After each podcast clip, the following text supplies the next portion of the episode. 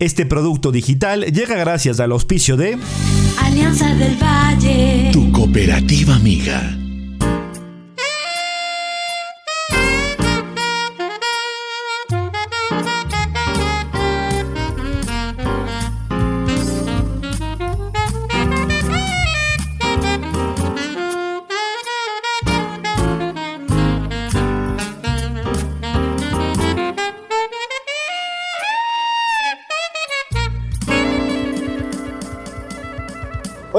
Amigos? ¿Cómo están? Bienvenidos a un capítulo más, a un episodio más de Café Stereo. Hoy, eh, como siempre, estamos ubicados en Cuatiz eh, Coffee Shop, nuestro lugar de cafetería de especialidad, de café de especialidad para eh, compartir con un nuevo invitado, con un nuevo entrevistado y tomarnos un café pues, de la manera más útil y sobre todo conocer a fondo el personaje que tenemos preparado para hoy. Este programa llega gracias a Cooperativa Alianza del Valle con su crédito 100% digital, también a Croma Producciones, a Lunar Market Web y por supuesto, como habíamos anticipado, a Guatiz Coffee Shop, quienes eh, nos proveen de lo más delicioso que es el café. Bueno, y vamos a eh, presentar ya a nuestro invitado de este episodio, nuestro compañero, amigo, eh, y bueno, eh, también colega, ¿no? Todas esas cosas, eh, Eduardo Andino, Edu Andino le decimos a, a, nuestro amigo. ¿Qué tal? ¿Cómo estás? Hola, hermano? mi querido ¿Todo Willy? ¿cómo estás? ¿Todo bien? Un Bien, gusto estar como siempre contigo. ¿Cómo has estado? bien, estamos dándole aquí al, al Café Estéreo y hoy te vamos a, a-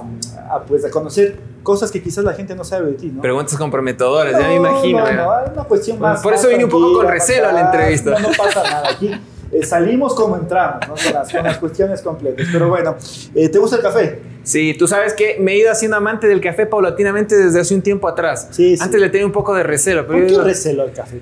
Lo que pasa es que, eh, a ver, si yo me tomo un café pasado las 5 y media de la tarde, ya a la noche se me hace complicado para dormir. Ya. Ya me bien. pone un poquito ansioso. Entonces yo digo que es una relación entre amor y odio, porque la mañana a mí me viene espectacular, en que me encanta el cafecito por la tarde también, pero si ya obviamente abuso un poquito más del café, después me empieza a dar ciertos problemas. Entonces ¿Tienes, lo una, amo, ¿tienes pero una dosis? Sí, ahora estoy tomando, no me puedo pasar de las tres tacitas. Tres Dos la mañana y una la tarde. ¿Pero tacitas o jarros? Eh, un jarrito, así Jarrito, como este. Exacto, un jarrito. Eh, Una, una muy buena, digamos, eh, como conocemos en casa, yo casi un americano grande, ¿no? Exactamente, del americano grande, las tres no debo pasar. Hoy vamos a probar eh, algunas eh, preparaciones con café, como, como siempre tratamos en cada uno de los capítulos, pues también eh, ir innovando acá con nuestro amigo Juan Fernando Betancourt, quien es el propietario, productor, café, el- el- también el, eh, el cafetero, todo, o sea, es el completo acá, nuestro amigo Juan Fernando, a quien le damos las eh, gracias también por, eh, por siempre también eh, abrirnos la puerta de su lugar y vamos a hablar también de algunas cuestiones que nos tiene preparado. Bueno, Edu, cuéntanos cómo empieza el mundo del periodismo. Dice que ha sido futbolista. Dice que ha sido futbolista, que, que ha sido uno de los mejores zagueros centrales del país, que por poco era la, el que tenía que llevar la batuta o, o darle la continuidad Iván Hurtado, pero no sé a dónde se fue. ¿Cómo fue ese tema futbolístico? Frickson Erazo no hubieras llegado a la Frickson selección si yo Erazo, seguía. ejemplo. Si yo Frickson seguía, Erazo. Frickson Erazo no llegaba. Lo, No. que- lo único que coinciden es que les gusta la política a ambos, pero después en el fútbol, sí, no sé, cuéntanos esa historia antes de, de- de entrar en, en materia de, de, obviamente, periodismo. Un gran abrazo Frickson a propósito. No, bueno, Salud. sí, efectivamente siempre me, me ha gustado el mundo del deporte, siempre me ha gustado practicar el fútbol desde muy chiquito. Mi hermano, sobre todo, él fue el que me inculcó y me dio los primeros oportunidades para empezar a jugar fútbol. Mi papá igual amante siempre del deporte, del fútbol y pues tuve la oportunidad de jugar en la selección del colegio, la selección de Chimborazo y después estar en el Olmedo hasta la categoría de reserva. Efectivamente, creo que como el sueño de muchos, querías llegar a ser futbolista, pero yo O sea, soy sí, muy... pero yo frustrado, frustrado. yo soy muy honesto, soy muy sincero. Ya las condiciones en su momento no me dieron, pues tenía 19 años y además me cayó una hernia discal que hasta el momento a veces me da ciertos problemitas. Entonces dije, no, no, ya 19 años, hay otros que obviamente tienen mejores condiciones. Claro, claro. Llegué a entrenar con el equipo de primera cuando estaba Barcos, Torales y eso. Ah, sí. Sí, hubo un entrenamiento donde... ¿Y quién que- era el técnico en ese entonces? eh, Marchesín, Claudio Marchesín, Marchesín. sí. Y hubo un momento en donde un entrenamiento, nunca me olvido, fue el primero que tuve la chance de marcarle a Barcos y a Torales. No te digo el resultado, lo único que te digo es que pasaron de cinco goles que nos hicieron a la categoría de reserva, pero yo ese día no pude dormir porque eran mis ídolos. Claro. Imagínate poder estar jugando contra ellos, Como contra Perlaza, etcétera. Ya. que los veía siempre desde chiquito. Yo confeso, eh, hincha del Centro Deportivo Olmedo fue un sueño para mí. Pero ya después, obviamente, reitero, pues dije, no, no, ya el fútbol profesional como que no me dan las condiciones, me dedico nomás a estudiar y hago deporte amateur. ¿De tus compañeros alguien eh, continuó en carrera? ¿De, de tu de Bueno, camada de de, compañeros? esa camada, Andrés Vinuesa, Ya, que, sí, tuvo tiempo, exacto, que llegó a jugar algún tiempo en, claro. algunos equipos. Eh, de ahí, ¿sabes que Otros jugadores se fueron perdiendo un poco. Quizás el que mm, yo hubiera querido que llegue más lejos porque tenía muchas condiciones es Marco Romero. él era una Romero. categoría más eh, eh, adelante que la mía, o sea, él, él tenía... Él estaba en la de reserva, yo recién estaba en la sub-18, por ejemplo, eh, pero él tenía un talento extraordinario, extraordinario. También estaba con John Carabalí, recuerdo que cuando nos dirigía el Pipa González, eh, ellos fueron los goleadores de esa categoría. Eh, entonces ellos sí llegaron, se consolidaron en el equipo de primera. Eh, de ahí otros, la verdad, les fui perdiendo el rastro. Algunos fueron a jugar en segunda categoría, otros ya dejaron el fútbol, etc. Familia futbolera, de todas maneras, ¿no? La mía Tú- tú- sí, tu- totalmente. papá, tu no, hermano. tú conoces lo enfermo que es mi hermano para sí, el... Tu hermano es hincha de la liga. Eh, además, ¿por qué es hincha de la liga tu hermano? Por mi papá. Tu papá es hincha de la liga. Mi papá es hincha de la Ah, Liga Muerte. Vos eres del Olmedo, entonces. Yo o sea, soy del Olmedo, pero debo confesar también que a veces cuando juega la liga quiero que le vaya bien, porque si no en mi casa después existe Ah. un desastre si es que no le va bien. Entonces me preocupa la salud de mi hermano y de mi papá. Bueno, empezó el tema de, de la comunicación eh, de la mano con tu finalización de tu carrera de futbolista, ¿no? Después dijiste... Es muy te- generoso cuando dices tu carrera de te- tengo, futbolista. tengo que hacerme, tengo que, que hacer algo productivo, de hecho, como a veces nos dicen los papás, ¿no? Ya tienes que ponerte a estudiar. ¿Y, y por qué comunicación? Bueno, también... ¿Solo eh, te gustaba eso? ¿Te gustaba otra cosa? ¿Dudaste algún momento? ¿Cómo Sí, fue? de hecho me equivoqué en la primera elección de mi carrera. Cuando yo salí del colegio, yo tenía tres opciones. Iban en este orden, en preferencias. Periodismo, psicología clínica y después derecho. Psicología. Psicología clínica. Siempre me gustaron las ciencias sociales, etcétera, ya, todo ya. este tema, ¿no? Y la cuestión es que cuando salgo, yo primero debo ser honesto, no me imaginaba viviendo en Quito. Eh, decía que nunca iba a salir de Riobamba porque me gustaba la tranquilidad de Riobamba, la pasividad. Amaba mi ciudad. Decía, yo a Quito me gusta, pero para ir un fin de semana, de ahí el estrés y eso no. Entonces empecé a elegir y dije, bueno, si estudio periodismo acá, psicología, la verdad que el campo laboral es más limitado es más complicado y pues tenía también la motivación de mi papá, de mi hermano, de mi tío, de dos primos que son abogados. Todos abogados. Claro, que me dijeron, mira, estudia Derecho, también te gusta, y después, como segunda carrera, estudias a distancia lo otro. La verdad me dejé convencer y además por ese Ah, amor. estudiaste Derecho. entonces. Estudié Derecho. Estuve seis meses en la Universidad Nacional Chimborazo en Riobamba. Fui presidente del curso. Eh, no es por nada, pero tenía buenas calificaciones, pero no me gustaba. No me gustaba, Willy, no me gustaba hasta que... ¿Y por qué entonces? Yo Por- le estaba pasando, yo le estaba pasando mal, la verdad. No me Ya. gustaba, aparte de mi papá, por situaciones laborales. Justo cuando yo empecé a estudiar, se fue con mi hermano a vivir en Manta. Entonces, quienes me motivaron se fueron. Y yo me quedé solo con mi mamá hasta que un día, la verdad, yo había caído ya en una depresión y una ansiedad bien fea, eh, bien, bien fea, que un día dije, no, a ver, yo me imagino de aquí en unos 10, 20, 30 años levantándome todos los días a leer el Código Civil, el Código Orgánico Integral Penal, yendo a los juzgados, leyendo procesos, dije, no, no me imagino así. Entonces eh, fui donde mi mamá, primero le comuniqué, le dije, no, me gusta, me quiero retirar. Mi mamá se puso a llorar, se puso muy triste, pero me apoyó y después venía lo más difícil, decirle a mi papá. A tu papá. Tu Recuerdo. papá fue, en ese entonces era asambleísta, ¿no? Era Sí, asambleísta. sí, entonces, viajó con tu hermano a Montecristi. Estaba en Montecristi, mi hermano le acompañó allá. Y había justo un evento eh, un sábado en Guayaquil y yo tenía que también viajar a Guayaquil para darle la noticia a mi papá. Nos encontramos en el terminal ¿Cómo fue terrestre, luego del evento nos sentamos a conversar y me dijo, bueno, ¿qué es lo que quieres hablar conmigo? Un poco ya se la solía porque mi mamá algo le había dicho. Pues me senté y le dije que me quería retirar. Mi papá lo primero que pensó es que me quería retirar para seguir jugando al fútbol. Efectivamente, estaba jugando en el Olmedo ese momento. Ah, ok, ok. No Entonces- dejaste entonces de estudiar. Eso es bueno. Claro, no. Entonces Claro. yo le decía, no es por eso, es porque no me gusta. Y él me decía, no, tú te quieres dedicar solo al fútbol y es de eso. Y se desilusionó.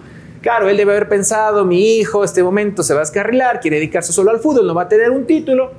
Después pasaron seis meses y pues estaba entrenando. Ahí es cuando ya empiezo a entrenar con el equipo de primera, algunos días, algunas semanas. Y ahí me aparece la lesión. Entonces cuando me aparece la lesión, además, eh, es cuando mi papá me dice, si ves, el fútbol no te va a dar para toda la vida. Y ahí yo, claro, pongo también los pies en la tierra y digo, no, tengo que estudiar lo que me gusta. Y mi papá me dijo, elige lo que tú quieras, si te quieres ir a Quito Guayaquil, o sea, yo te voy a apoyar, pero yo no me voy a meter en nada.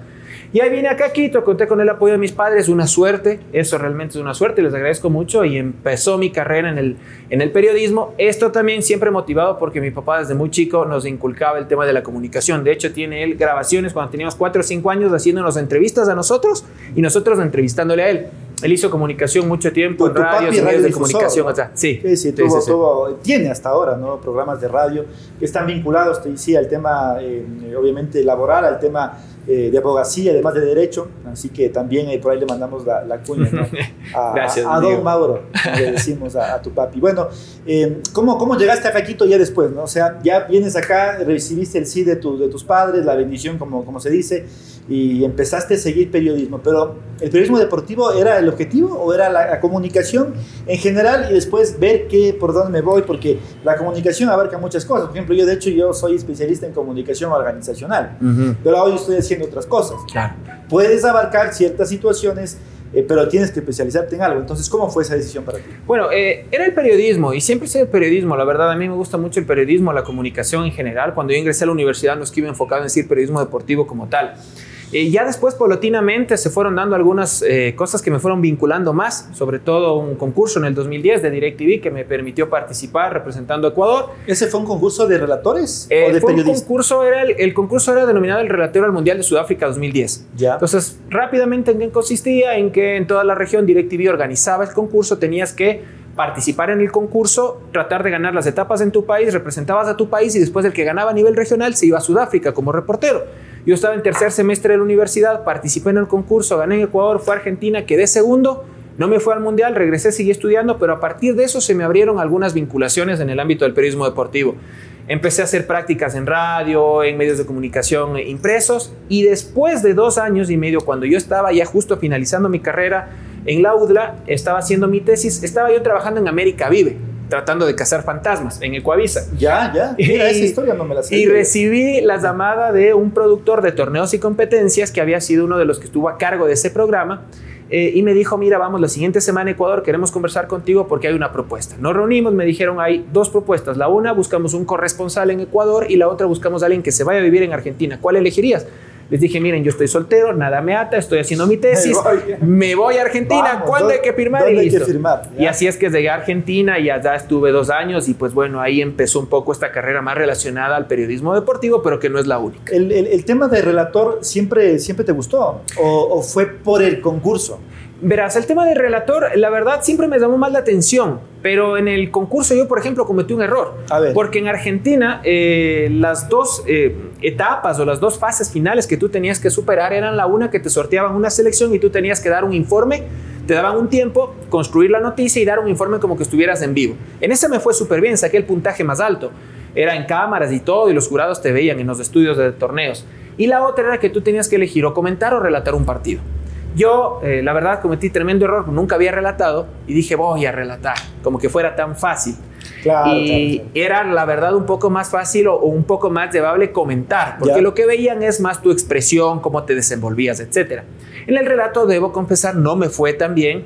Eh, y en cambio los otros eligieron comentar. Y el que me ¿Fuiste ganó... el único relator entonces en la parte final? No, fue el argentino también. Ya ¿Quién eso se iba. fue? Eh, Hernán Quintero. ¿Él ganó? Él ganó. Y Ya. Hernán Quintero tenía ya 29 años, él ya Ah. trabajaba en medios de comunicación, él trabajaba en una radio y Ah, además se dedicaba. A, a hacer ópera. Entonces él tenía un vozarrón. Ah. Y claro, ahí él me ganó y me pasó por un punto.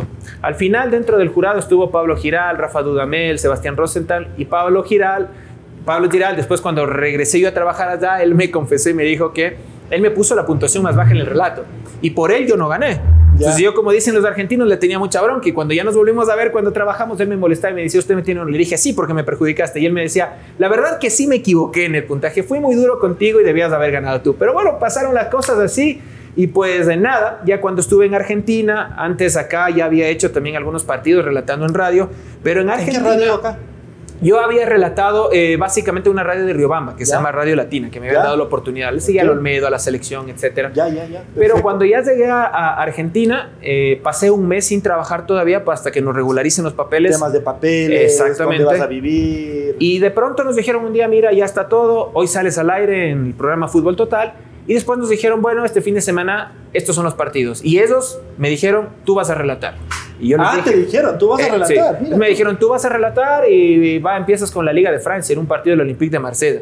Imagínate, el debut en televisión internacional claro, y con yo Liga Francesa. Era, era un reto ¿Dormiste tremendo. ese día? Porque tenías que memorizarte ahí los nombres. y No, demás. eso me avisaron el día, creo que el martes, del tema Ya. del relato, que era el fin de semana. Y obviamente, ¿no? Me puse a estudiar, a preparar. Antes de eso ya estaba yo practicando más y más y más. Y pues ahí empezó todo. Y ahí le agradezco mucho a Pablo, a toda la gente, a Fabián Godoy, a Alejandro Uriona. La verdad que compañeros, más que compañeros, amigos, porque ellos me fueron guiando, me fueron acompañando, me daban sus sugerencias. Y pues ahí empezó todo. Vamos a continuar con esa historia, pero antes de, por Vamos a favor, lo más importante, el cafecito. este, vas a quedarte loco con esto. A ver. Juanfer, como siempre, la explicación, por favor, para el invitado. Bueno, querido hermano, mucho gusto que estés aquí. Justo, Juanfer. Eh, en este momento vas a probar el té de cáscara de café. Somos un, tenemos una producción orgánica, Ujú. podemos traernos, o darnos el lujo de traer el, el café completamente sin ningún pesticida, nada de químico. Y tenemos aquí en este momento una bebida relajante. Tiene más trigonalina que cafeína, así que... Con este voy a relajar entonces. Sí, favor. sí, sí. Muchas dele, gracias. dele, Salud, dele, muchas salud, gracias. A ver, Y felicitaciones. No, permíteme. Antes de que toque. Salud. Ahí está. Salud. Ahí está. Salud, salud. ahí Salud. va. Para los registros fotográficos.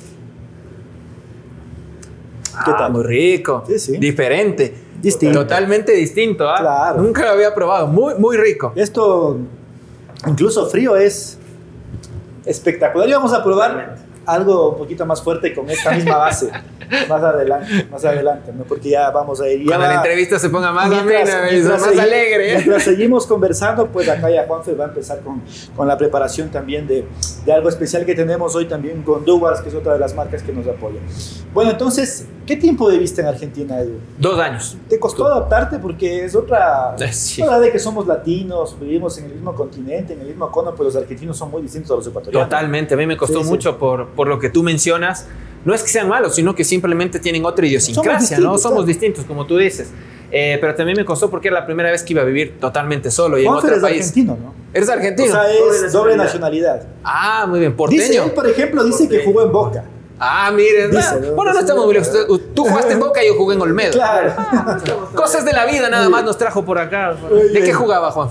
Yo di- directamente delantero. Ahí Ah, delantera. Rodrigo Palacio entonces le quitó el puesto. Bueno, y entonces, ¿cómo No, eso te decía, eh, me costó primero porque somos bastante distintos y sobre todo porque era la primera vez que yo había ido a vivir solo en, en otro país y, y- y no estaba con mi familia. Me costó bastante los primeros meses, los primeros seis, siete meses. ¿Cocinabas? todo. Me tocó aprender.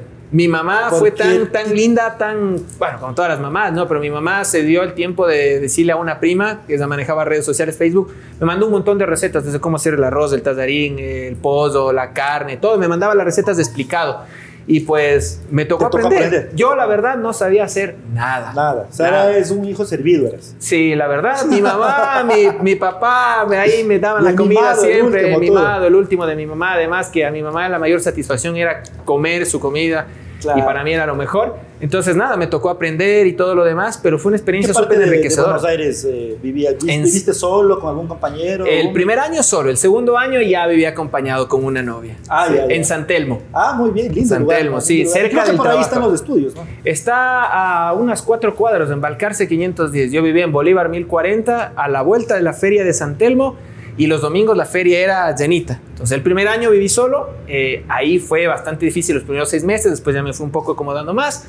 El siguiente año ya tuve compañía, la verdad me fue, me fue bien, me fue bien en Buena ese compañía. sentido. Buena compañía, exactamente, pero, pero bueno, así después retorné allá al país. ¿Y cómo era, digamos, una semana habitual? Digamos, lunes recibías asignación, tenías noticiero. Cuando vivía solo o cuando vivía acompañado. Eh, cuando vivías, eh, la pregunta va al tema profesional, ¿no? No sé si quieres ampliar lo otro, ¿no? Pero, ¿cómo era tu, tu, tu, digamos, tu desenvolvimiento semanal?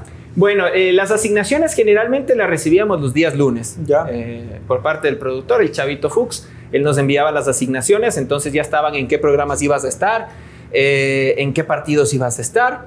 Y eh, ya en base a eso uno iba planificando, ¿no? Con base en eso iba planificando, perdón. Entonces lo que eh, yo hacía es, en el noticiero, estaba en Fútbol Total, estaba en un programa que en ese entonces llamaba Camino Brasil, y también teníamos que hacer algunos highlights de determinados eventos deportivos. También te decían, ya estos son los partidos que vas a relatar. Relatábamos mucho lo que eran las ligas de Francia, de España, de Inglaterra, la Bundesliga.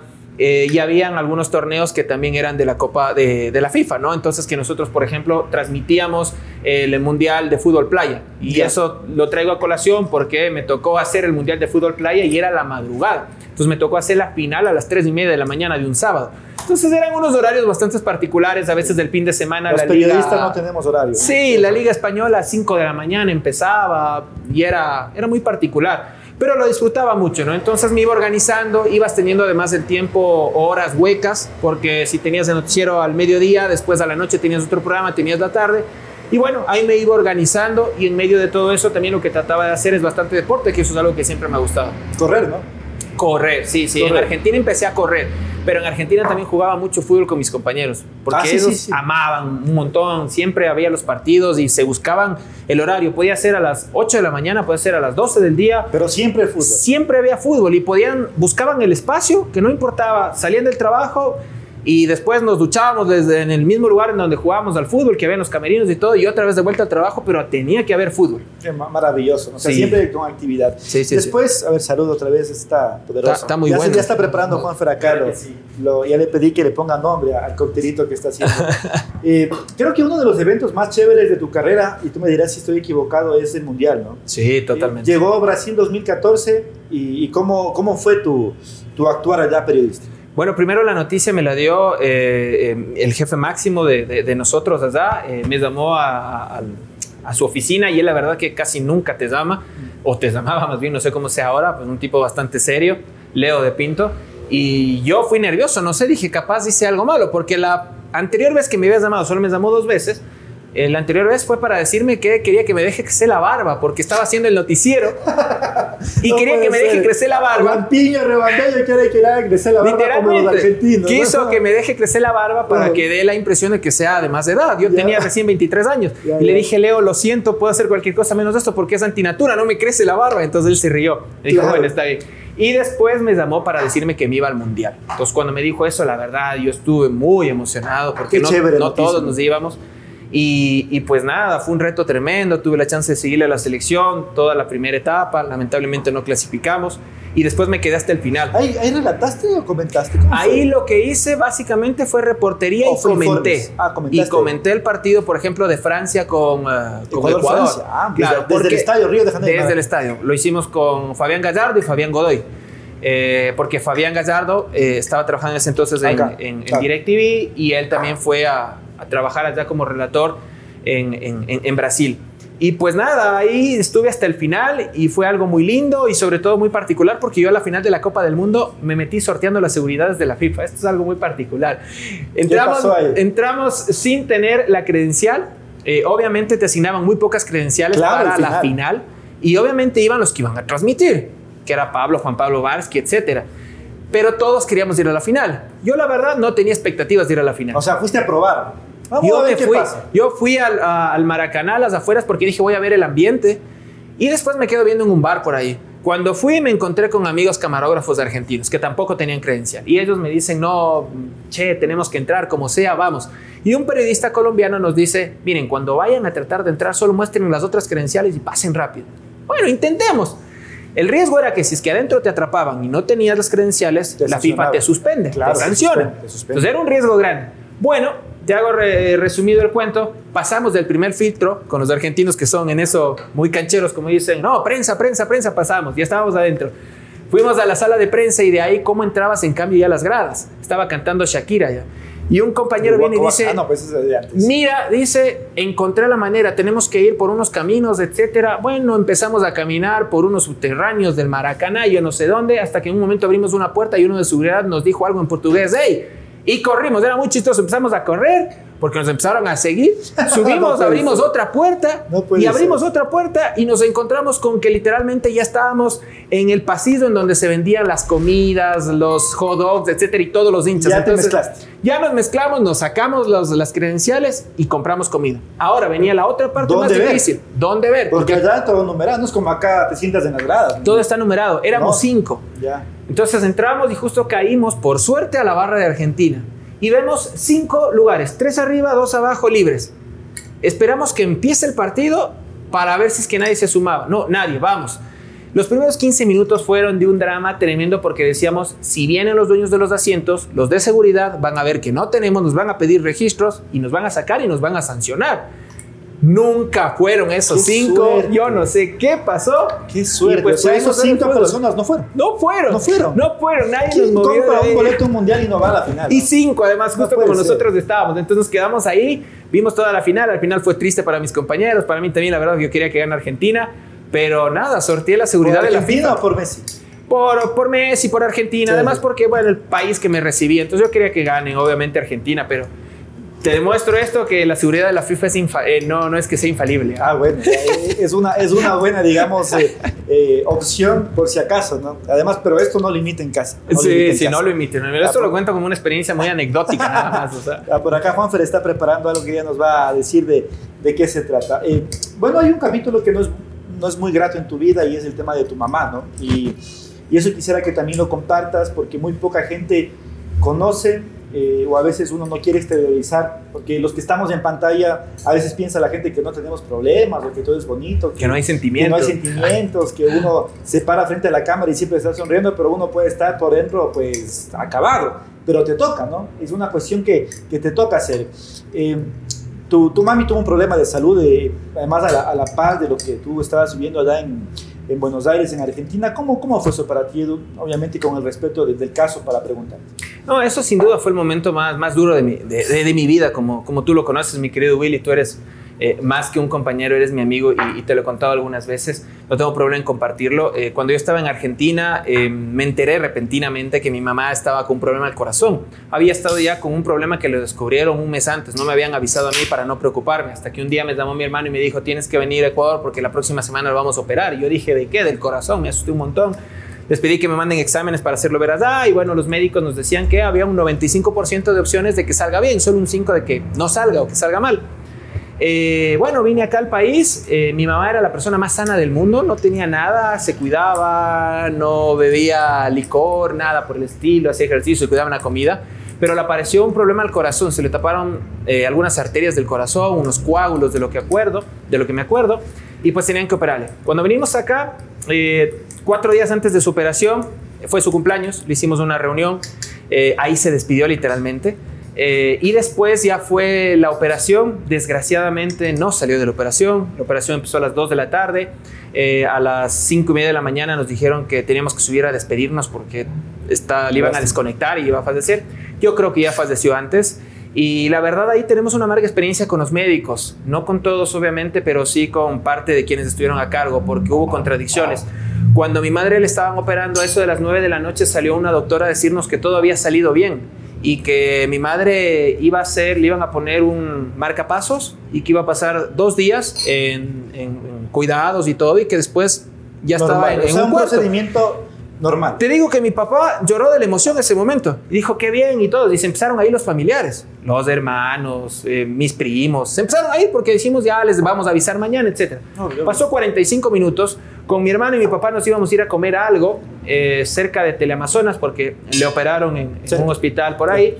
Y cuando nos estábamos yendo, mi tía viene y dice, les están llamando de nuevo, va a salir el médico que le operó. Sale el médico lo que, que, que le operó y él nos dice eh, otra cosa totalmente distinta. Se complicó desde el inicio, le tuvimos que poner las dosis más altas, etcétera. O que sea, que se confundieron de paciente o nunca. Yo no sé, pero Ya. mi papá ese rato se desmayó. Le sacaron a mi papá. Entonces yo le dije, doctor, dígame la verdad, mi mamá vive o muere. Entonces me dijo, depende de un milagro, las próximas seis horas son vitales. Y ahí empezó la pesadilla. Eh, después hablamos con el médico intensivista y él nos dijo, señores, a mi hermano y a mí yo soy muy claro. A su madre, a mí ya me han dado prácticamente sin posibilidades. Estoy Es decir, de, de la cirugía pasan a la, a la, a la a terapia de- intensiva. De UCI. ¿no? Exacto, Pues, a terapia intensiva. Y pues ahí el intensivista fue muy claro y, y le explicamos. Y él decía, yo no entiendo cómo es que les pudieron decir esto, en fin, tienen que averiguar quién es.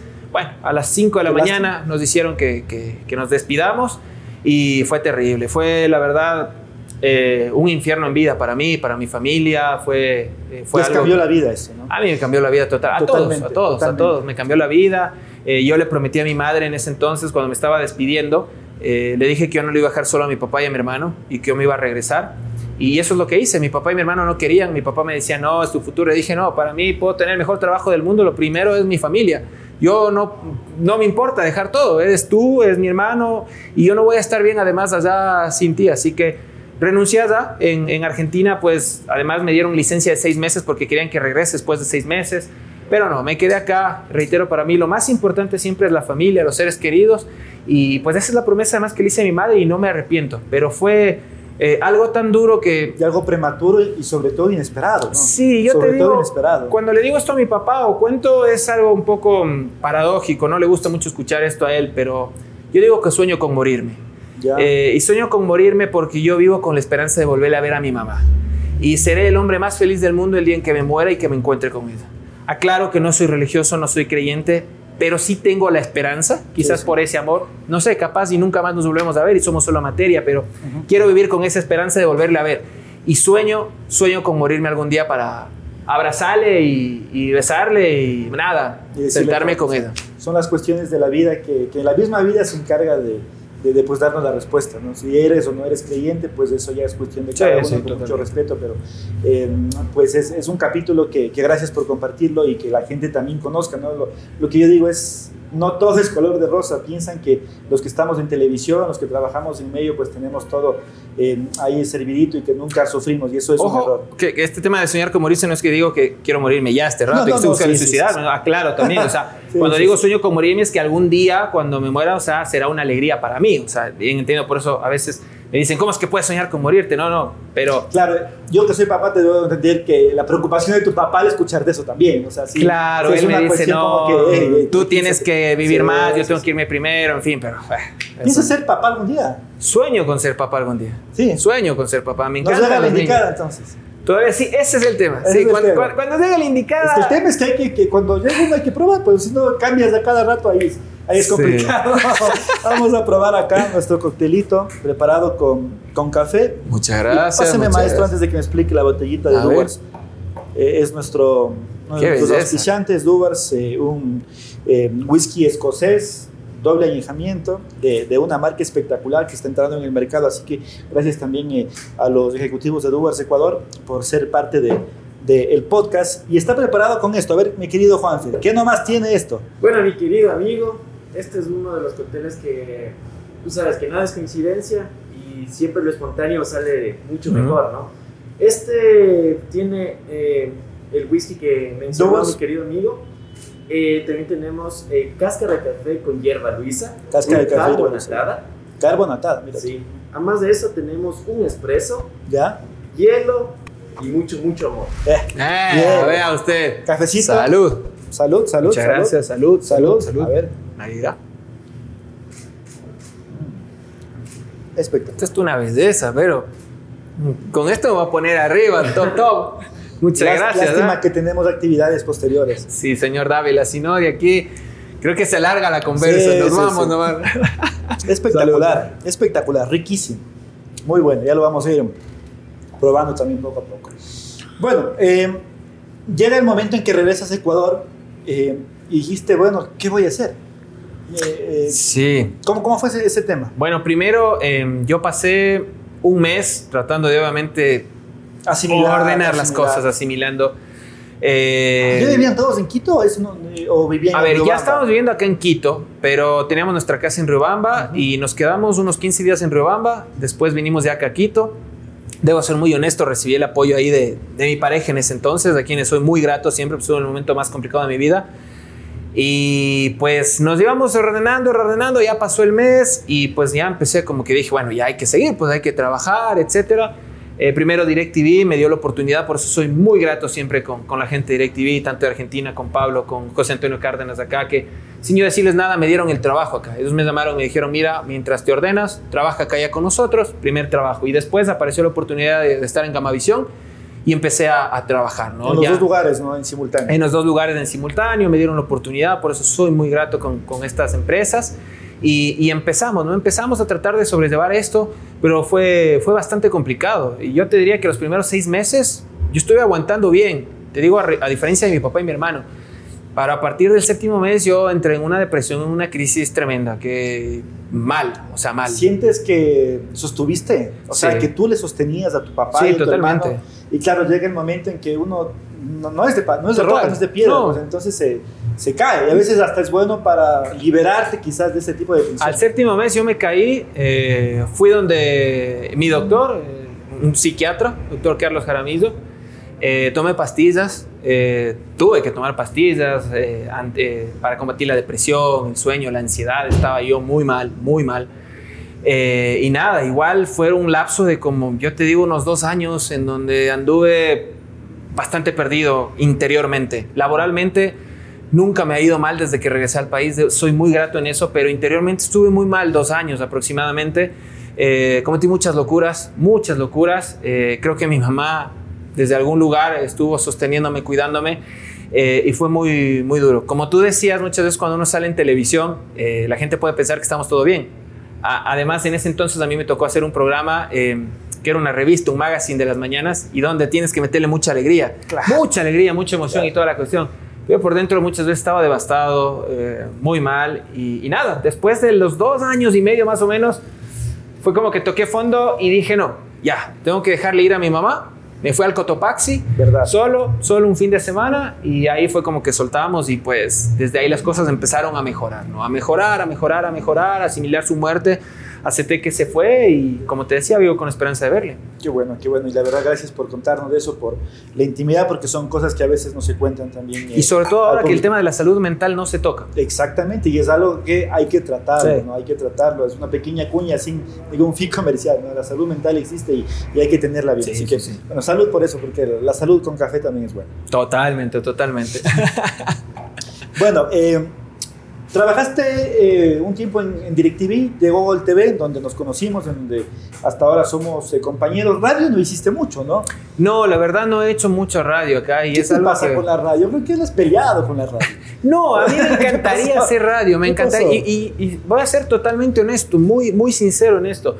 Desgraciadamente la radio es uno de los medios, no todas las radios, porque nunca me gusta generalizar, pero en la mayoría de las radios, yo diría que no solo en Quito, sino a nivel nacional, hay una explotación laboral a los comunicadores, a los periodistas y a la gente que trabaja ahí. De acuerdo. Y yo la verdad me he mostrado en contra de Totalmente de esto. acuerdo. Porque cuando tú quieres ir a trabajar en radio y quieres poner al servicio tu talento, ¿qué es lo que te dicen generalmente? Vaya a vender. Venga, le doy, un por- le doy una publicidad y vaya, venda y después usted me tiene que dar a mí un porcentaje y tiene que hacer un trabajo doble, no te aseguran, no, no te dan ninguna garantía y además la verdad, en muchos casos es manejado muy artesanalmente, es decir, no hay una programación, no hay un esquema, no hay un guion, es cuestión de, entre comillas, sentarse y hablar cualquier cosa.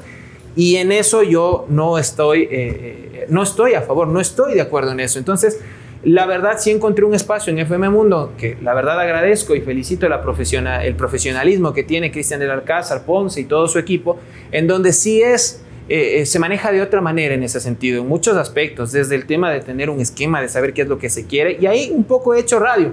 Sí quisiera hacer más, pero estoy buscando quizás ese espacio en donde al menos te den ciertas garantías Ya para llegará. poder hacer un buen producto de calidad. Ya llegará, ¿no? Ya son, son, son temas que, eh, que sin duda van llegando poco a poco. ¿Cómo ha sido tu experiencia en Gol TV? La verdad, eh, siempre agradecido con todas las empresas que me han dado la oportunidad de trabajar, siempre gratos con todas y Gol TV no es la excepción. Eh, como tú decías, llegamos juntos a Gol TV, tuvimos que tomar una decisión en un momento difícil, Cuéntale, en cuéntale un a la momento complicado, en donde eh, ustedes recordarán esta pelea que existía, en donde quién se queda con los derechos. Y pues hubo un momento en que nos llamaron de Gol TV, hicimos unos castings, te acordarás. Sí. Después nos llamaron y dijeron, queremos que vengan a trabajar acá, pero estábamos en DirecTV. Y claro, teníamos que tomar una decisión y no sabíamos qué hacer, porque no estaba definido nada en el tema legal. Y como no estaba definido nada en el tema legal, teníamos que tirar una monedita y decir, bueno, ¿a dónde nos vamos? Entonces, bueno, yo lo primero que hice es definir, me dije, no, me voy por Gol TV, me voy a arriesgar, me parece un proyecto lindo, me dan una oportunidad de hacer algunas otras cosas que en DirecTV quizás estaba un poco cerrado.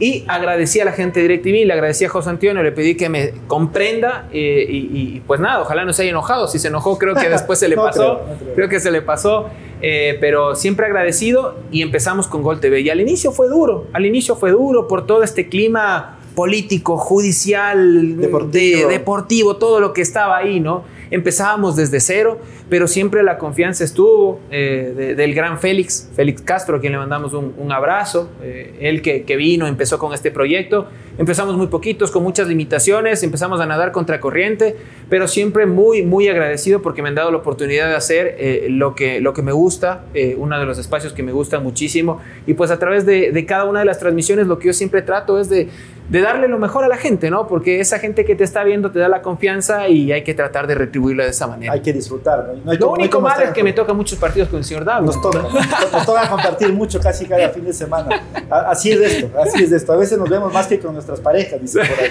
Pero bueno, hubo un tiempo que era así. Un día nos encontramos creo que cuatro veces Cuatro en dos veces. días, no sé, Solo todo puede lado. ¿no? pasar la vida del periodista. Está, está bueno esto, salud. ya para ir concretando también, eh, nació un proyecto digital, ¿no? Tienes un proyecto digital Sí, sí, sí. eh, que lo compartes con tu hermano, me parece. Sí. ¿Y cómo nació eso? A ver, eh, cuéntame eh, que, cómo decidiste lanzarte al mundo digital, si fue como el podcast, este, estamos pues ahorita ambos virtud de la pandemia, para decir hagamos algo nuevo, ¿cómo fue que nació? Bueno, esto ya lo venía pensando ah, más o menos desde el 2018, finales, ya 2019 empezó a tomar un poco de forma, empecé a sacar algunos productos, entrevistas eh, para el ámbito digital y siempre iba enfocado en tener un medio de comunicación. No me atrevía, no me Siempre atrevía, no me decimos que atrevía. va algún día a ser dueño de un canal. y No, que ojalá y nos dé trabajo. con, con de desalineados, panas. con desalineados. Y, y la cuestión es que, pues, ya en, en el año pasado, un momento que le dije a mi hermano, no, ya, o sea, lo venimos haciendo, venimos haciendo cosas por separado, hagamos algo, construyamos, nos arriesgamos. Eh, juntamos un poco de capital, no es mucho, y, sobre todo hablamos con, con los chicos de, con quienes trabajamos conjuntamente, la productora, Gabo, Renato de FreshCAD, y, y la verdad con ellos confiaron en el proyecto, diseñamos la idea, ellos también iban a remar para el mismo lado, decían, bueno, uno de los objetivos centrales es hacer comunicación diferente, pero sobre todo responsable, periodismo que aporte. Entonces, bueno, vamos a buscar este rato, identificar nuestras virtudes, cuáles son también nuestras limitaciones y arranquemos. Y esto salió casualmente, y esto no te miento, el 12 de diciembre lanzamos nuestra primera publicación en nuestras redes sociales. Y el 12 de diciembre fue el día en que mi madre falleció. Y esto no fue Pero no fue planificado. planificado, claro. No fue planificado. Y yo le dije a mi hermano, cuando ya lanzamos, yo caí en cuenta y le digo, oye, lo acabamos de lanzar el día que nuestra madre falleció. Y mi hermano dijo, sí, yo también me di cuenta. Y fue algo así que se dio. Se dio. Y, y la verdad, bueno, eso como anécdota. Entonces empezamos y justamente lo que queremos es tratar de fortalecer un espacio, un medio de comunicación digital que entienda la nueva dinámica de la comunicación digital, que sea disruptivo, pero más allá de ser disruptivo, que sea eh, una comunicación y un periodismo de servicio que aporte, ¿no? Eh, tratando de entender estas dinámicas, tratando de entender a las audiencias, a los usuarios, a los consumidores, a los prosumidores y sobre todo fomentando algunos pilares y valores en los cuales los tenemos muy claros. Es difícil hacer eso, porque a Es ver, difícil. estamos eh, en, en un medio, o, o nuestro medio periodístico tiene muchos matices, muchos estilos, eh, eh, hay, objetividad, sí o no, eso ya queda pues, eh, a cada uno que, que, que realice su labor periodística. Yo, yo, yo pienso que quizás eh, tomar partido de algo siempre va a ser complicado, eh, a la vez de que puede pasar por presión de, de los medios, por ejemplo, pero estos espacios te, te invitan también a generar algo propio. ¿no? ¿Tú, ¿Tú qué crees de eso? Y de los valores que ibas a decir. A ver, yo creo primero en que los medios de comunicación deben ser transparentes. Y cuando digo transparentes, te hablo de que yo no creo al menos en objetividad al 100%. No Para existe. mí eso es Estoy un mito, no existe, todos somos subjetivos.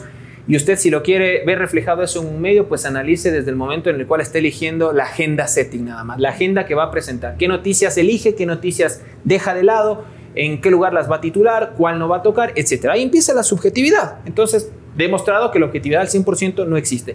Y digo, yo creo en la transparencia de los medios y es lo que creo se debería fomentar, por ejemplo, para conocer eh, cuál es la línea editorial de los medios. Yo no creo que un medio esté mal que se identifique progresista, de centro, conservador, de derecha, de izquierda, socialdemócrata, etc. Eso es legítimo. Pero yo creo que eso debería pasar como sucede también en, Europa, en donde los medios se identifican claramente y dicen, bueno, yo tengo esta visión del mundo, va anclada más al progresismo o más al neoliberalismo o más a la derecha. Yo creo que deberían ser sinceros y decirles a, la- a las audiencias, esta es nuestra forma de ver el mundo, pero eso no quiere decir que por yo pensar así voy a utilizar el medio para que sea un ataque a quienes no piensan como yo. Claro. O como una caja de resonancia para defender solo a los que piensan como, como para yo. crear verdades únicas, que a veces es algo que, que sucede mucho. Y creo en la transparencia también porque sería bueno que los medios de comunicación, sobre todo ahora que tanto se habla de las reformas a la ley de comunicación, sean transparentes y nos digan sus, sus formas de financiamiento. ¿Quiénes les financian? ¿Por qué no nos cuentan y nos dicen, este me está dando la pauta, este me está financiando de esta manera, etcétera? De esa manera las audiencias van a tener claridad sobre qué temas pueden informarse con mayor seguridad y sobre qué otros temas podría existir conflictos de intereses. Porque muchas veces no nos dicen, estas son quienes me están financiando y me están ayudando a salir adelante económicamente, que es legítimo, porque, claro, claro. porque es una industria de la comunicación. Y el último campo de la transparencia, ¿por qué los medios, ahora que se habla tanto de la autorregulación, no son sinceros y nos dicen, a ver, yo creo en autorregulación, quienes la defienden, pero yo creo en autorregulación con base en estos códigos de ética. Estos son mis códigos de ética. Estos son nuestros principios. Audiencia, aquí están publicados en mi página web, están publicados en mi medio de comunicación. Por favor, usted audíteme, dígame si es que no lo estoy cumpliendo. ¿Será acaso porque no tienen códigos de ética y porque muchos confunden libertad de expresión con libertinaje? Y porque agarran la libertad de expresión como un paraguas para decir libertad de expresión, libertad de expresión, pero lo que quieren es hacer lo que les da la gana, denigrar, contenido discriminatorio, etc. Yo no estoy de acuerdo en eso. Por eso, con esto cierro, principios en los cuales nos basamos, respeto, responsabilidad, pluralidad, pluralidad, participación de la gente. Nos encanta que la gente participe, que nos envíen sus artículos, sus contenidos, si quieren sumarse. Tenemos muchos articulistas de diversas tendencias. Creemos en un debate de ideas en donde no se impongan los dogmas y sobre todo contenido de servicio de comunicación eh, a través de la asesoría legal que puede brindar mi viejo ahí en ese sentido que también participa, mi hermano, una opinión responsable, respetuosa y también investigación profunda, investigación con temas como ahora un programa que estamos sacando que se llama Relatos, en donde tratamos de abordar distintos hechos más a profundidad para que la gente saque conclusiones. ¿Dónde pueden seguirte a propósito de eso? Bueno, nos pueden encontrar en las plataformas como arroba desalineadosdc, tanto en, estamos en Twitter, arroba desalineadosdc, en Facebook, arroba desalineadosdc, en YouTube como desalineados y en Instagram, arroba desalineadosdc también. Y bueno, estamos en TikTok también. siempre te digo, vas a ser alcalde de Riobamba algún día, te gusta la política, te vas a meter a, dirigir el Olmedo desde la parte eh, de presidencia, porque siempre te, te, gusta la política, eres muy apegado a eso. ¿Quisieras incursionar algún momento? La verdad no descarto, me gusta la política y, trato de entender la política siempre como eh, la oportunidad de servir. O sea, lamentablemente, y no le culpo a la gente, ahora hablar de política quizás es vaya, una mala palabra. O, dicen... hay, un sentimiento apolítico por lo que los políticos han hecho últimamente. Sí, totalmente. Pero yo me baso en lo que decía el gran Antonio Gramsci en un libro chiquito que siempre lo recomiendo, Odio a los indiferentes. Y él hablaba de que no podemos ser indiferentes ante la problemática social, económica, política que vivimos. Y debemos entender que de las decisiones políticas subyacen las decisiones económicas, sociales. De las decisiones políticas va a depender cuánto te cuesta el pan, cuánto te cuesta el, litro de leche, cuánto te cuesta la gasolina, etcétera. Entonces, si nosotros nos alejamos y decimos soy apolítico, pues le estamos dando en bandeja de plata, como dice Enrique Bumburi, a los políticos a esos malos políticos para que hagan lo que sea con nosotros y nosotros simplemente ser marionetas. Bueno, meto yo como político, ¿sí o no? sí, por eso te digo, yo quiero cerrar con esto. Yo sí, eh, eh, siempre me gusta estar involucrado en los temas políticos, pero no necesariamente como candidato. Se puede hacer política de varias maneras. Si algún momento pudiera servir desde un tema netamente electoral, bienvenido sea, pero si no, no. O sea, si no, puedo hacer política de otra manera, puedo hacer política desde mi casa, desde mi medio de comunicación, desde mi espacio, o si algún momento puedo trabajar en la función ejecutiva, legislativa, me encantaría. De hecho, trato de prepararme porque una de mis aspiraciones sí sería en algún momento, soy muy honesto, eh, poder ser parte de un gobierno en el cual crea, en el cual confíe, vaya un poco más alineado a mi visión progresista de la vida, socialdemócrata, el estado de bienestar, y poder llegar a ser, ¿por qué no?, secretario de la administración o secretario de comunicación. ¿Te gusta? Es algo que me gusta, entonces ahí te lo respondo directamente que sí. bueno, entonces ahí está, ahí está. Salud por eso, que, que, todos los sueños, que todos los anhelos, amigos, se, se te cumplan y siempre pues que lo hagas un café es mejor. Ah, no se olvide, a propósito que estamos en Cuatis, eh, Cuatis Coffee Shop, que constantemente en sus redes sociales eh, para los coffee lovers tienen los seminarios eh, para los amantes del café, también hay catas de, especialidad, eh, tenemos stand-up los miércoles también, así que todo para que usted siempre se acompañe de un buen café, pues pasar con familia, con amigos, con su pareja, con, con quien desea aquí en Coatis Coffee Shop. Y para ir cerrando, ¿cómo te ves aquí a mediano plazo? Más allá de que tienes hoy pues un medio de por medio, ¿Qué, dices? ¿No te gusta también el tema político y si algún momento te proponen, pues vas a hacerlo? Eh, seguimos vinculados a los medios deportivos, a las cadenas de, de, fútbol, de televisión, vendrá radio. ¿Qué, qué, qué esperan de Eduardo Andino de aquí a mediano plazo? Bueno, em, a ver, ¿cómo me visualizo de aquí a mediano plazo? Casado, básicamente. soltero, divorciado. Ojalá, ojalá. Papá soltero. O sea, eso, eso digo, ojalá se le pueda dar el sueño de tener, de tener un hijo o una hija, al menos, porque sí, sí, sí, obviamente te digo que me encantan los niños y es uno de mis sueños. Ojalá sea no papá soltero, ¿no? Y ojalá pueda ser con, con, con, la mujer ahí que nos entendamos bien, la compañera, la amiga, ¿no? Pero si no se da eso, pues bueno, habrá que ver qué sucede, ¿no? Pero sí eh, mm, quisiera verme de aquí a mediano tiempo dándole sobre todo una gran calidad de vida a mi viejo, que es mi mejor amigo, conjuntamente con mi hermano ese es mi sueño, retribuirle todo lo que él ha hecho. Eh, profesionalmente, seguirme preparando, seguirme preparando, seguir estudiando. Eh, estoy dando clases también en universidad, es algo que me gusta Ah, mucho. también es profesor, claro. Me gusta mucho, me gusta mucho, eh, es muy gratificante seguir aportando desde ese espacio. y pues nada, me gusta viajar mucho también. Ojalá pase también este tema de la pandemia para poder volver a retomar un poco este tema de, los viajes, de las salidas, de conocer otras culturas, etcétera. Pero sobre todo espero que de aquí a unos años, en el espacio en, el que pueda estar, pueda ser, eh, pueda ser un aporte a la sociedad. Eh, si desalineados, que aspiro pueda crecer, pueda consolidarse, pueda ser un aporte, si sigo en los medios tradicionales, ser un aporte eh, y en cada uno de los ámbitos, bueno, darle algo, como te digo, a la sociedad, ¿no? Es, es un poco como me veo, pero sobre todo me gusta mucho seguirme preparando. Más aún ahora que vivimos un mundo globalizado, creo que si uno quiere tener ventajas competitivas con, con, con el resto de gente que es legítimo, pues no puedes quedarte estancado. Si te quedas estancado, lamentablemente vas a seguir siendo relegado y, no vas a poder cumplir exactamente es el los, tema. Uno, los uno retos, tiene ¿no? que marcar la diferencia. Muchos Señor éxitos, Dari, que tengamos también muchos partidos juntos Claro, más. claro, vendrán, Entonces, vendrán proyectos juntos también, sin duda. Eh, estamos por ahí trabajando en algunas cosas juntos, así que ya vamos a ver qué es lo que sucede. Te quiero agradecer, eh, mi querido Edu, amigo, por, por permitirme eh, tener un espacio contigo, que la gente conozca tu historia, que la gente pues también sepa eh, cuáles son tus inicios, eh, qué va a venir de ti en la parte profesional y sobre todo también conocer tu calidad humana con este buen café. ¿Algún mensaje final que quieras dar? Bueno, te quiero agradecer primero a ti, mi querido Willy. Felicitaciones por este, este gran programa, este proyecto que estoy seguro también eh, va a seguir creciendo y, y te va a dar muchos, muchos éxitos.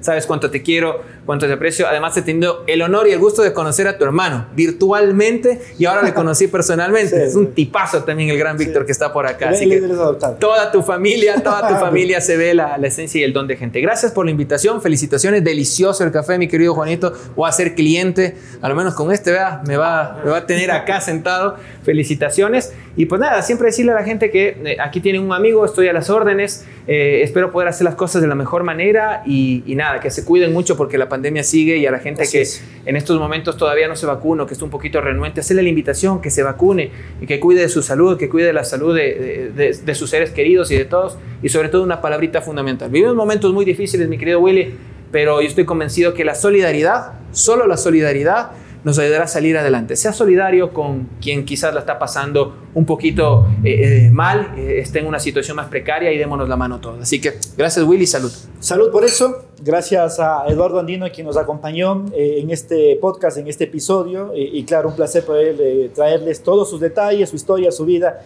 Y será quizás, habrá una segunda parte, porque se nos quedan también algunos temitas por ahí eh, que podemos tratarlos. Agradecer, por supuesto, a la cooperativa Alianza del Valle con su proyecto 100% digital, a Lunar Market Web, también a Croma Producciones y a Cuatis Coffee Shop, que nos eh, ayuda con este rico y delicioso café. Ay, no se olviden de Duwars, ¿no? El whisky con el cual nos preparamos esta maravilla aquí. Así que gracias a todos quienes creen y confían en este proyecto. Nos reencontramos en otra ocasión. Chao, chao. Este producto digital llega gracias al auspicio de...